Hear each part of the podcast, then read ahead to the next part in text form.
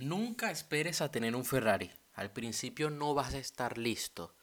Yo he visto muchas personas que de repente me dicen a mí, mira, voy a empezar a grabar videos, voy a empezar a grabar mi podcast cuando tenga ese micrófono profesional. Cuando tenga la cámara profesional, tenga el saco, la corbata y tenga las luces, entonces el micrófono en la cámara y, y tenga el ordenador y el Adobe Premiere. Mira, te voy a contar algo. Yo cuando empecé a grabar podcast, yo sí tenía un micrófono profesional. Luego se me rompió. Y pues mira, estoy grabando. Eso fue hace ya como dos años atrás. Más de dos años atrás. Estoy grabando con un micro de solapa.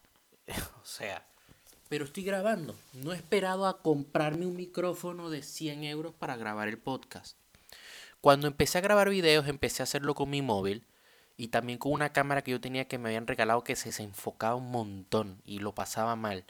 Y tenía un foco de luz que después se me dañó de tanto uso y me dejaba los ojos hecho mierda. Pero yo empecé.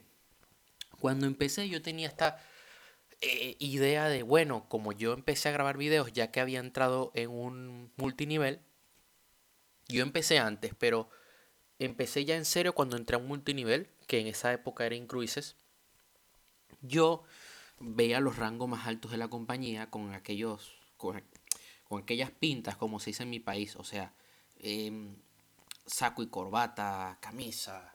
Y yo decía, ah, yo también quiero grabar videos así. Todavía no he llegado a ese punto. Pero me lancé y al principio no sabía ni peinarme bien. Iba con el pelo todo loco. Tengo algunos videos donde voy peinado y voy peinado mal. Y tengo ropa ahí hecha mierda. O sea, lo hice y, me lancé al agua. Pero no esperé a estar preparado. Me fui preparando en el camino y en esa preparación fue mejorando la edición de los videos. Fue mejorando la luz. Fue mejorando el sonido. Fue mejorando la calidad de la imagen. Mi forma de hablar. Y eso eh, es un proceso que yo tenía que vivir en ese entonces. Ya me gustaría tener ya un equipo más profesional más adelante, unas luces diferentes, las luces estas de paraguas, eh, otra vestimenta también, eh, una pizarra. También me gustaría tener una buena cámara, no la del móvil, una cámara diferente. En fin, una serie de cosas que a mí me gustaría en un futuro, pero que no por eso yo voy a dejar de grabar videos. A mí me gusta mucho cómo graban algunos videos Eugeo Miquel Román de Secretos de la Vida. Y los cojo como referentes. Pero no por eso yo voy a esperar a tenerlo el equipo para grabar como ellos. Porque tú para grabar un anuncio viral, un video viral, un anuncio que convierta, tú solamente necesitas un móvil y ya está. Y con eso puedes vender mucho, con eso puedes llegar a muchas personas. Entonces, hay gente que me dice a mí, no, cuando ya yo sea ganador, yo voy a empezar a hablar con mujeres.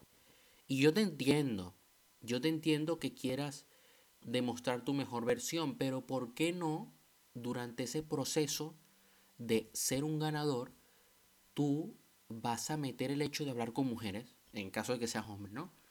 Porque así te vas a exigir mucho más para ser más ganador. No estaría nada mal, ¿no? Mira, tú no eres demasiado cool. O sea, yo veo que hay gente que dice, ay, yo no voy a coger esa oportunidad porque está muy por debajo de mí. Como no es un empleo millonario, no lo voy a hacer.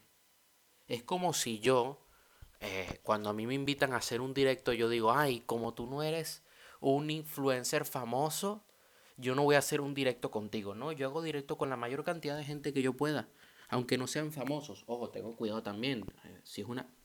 Yo, yo también intento ser crítico en el, en el sentido de que yo no voy a hacer un directo con una persona que no tiene ni idea de qué hablar, que no tiene una marca personal, eso no. O sea, eh, yo quiero darle valor a todos los que vean mis directos.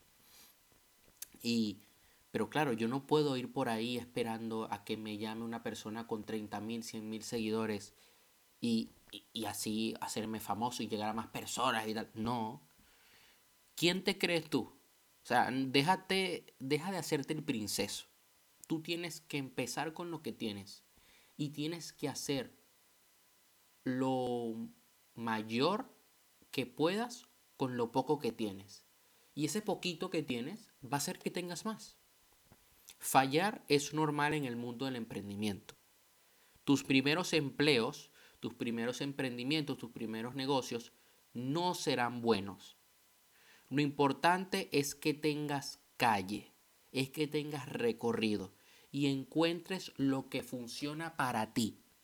Porque puede que yo te enseñe una estrategia de negocio, puede que yo te enseñe algo. Y eso puede que no sea aplicable a tu estilo de vida.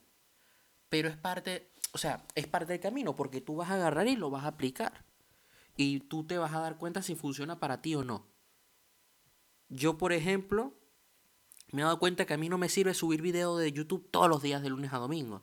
Pero ahora mismo estoy subiendo videos los martes, los jueves, los sábados y los miércoles. Y si me sirve, si me funciona y lo hago de buena calidad. Hay mentores que tengo que suben videos todos los días, en todas sus redes sociales. Porque he encontrado lo que me funciona a mí y lo que le funciona a mi audiencia.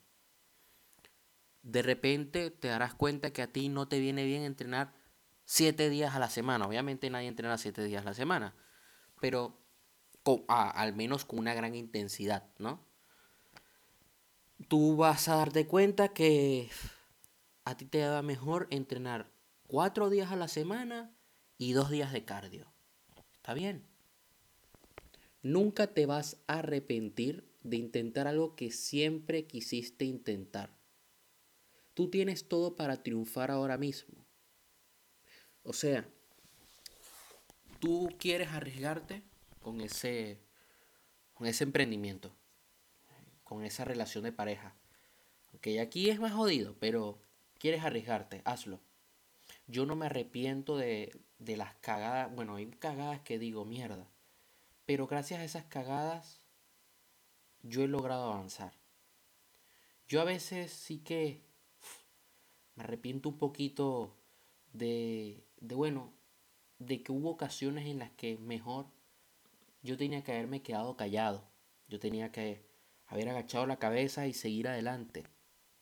Pero el haberla cagado en ese sentido, el haberlo, bueno, el haber cometido esos errores, me han ayudado a madurar, a mejorar en menos tiempo. Sé impecable con tus palabras. Estas pueden crear realidades, como sientes la vida, como hablas con las personas. Puedes crear un ambiente tóxico para aquellos a tu alrededor y para ti mismo. Perder la reputación contigo mismo es de las peores cosas que puedes hacer. Estás faltando tus metas y compromisos. Ojo con lo que dices, te lo digo de mi experiencia. No te tomes nada personalmente. ¿Crees que alguna persona conoce lo suficientemente bien a otra para insultarle y saber exactamente cómo son?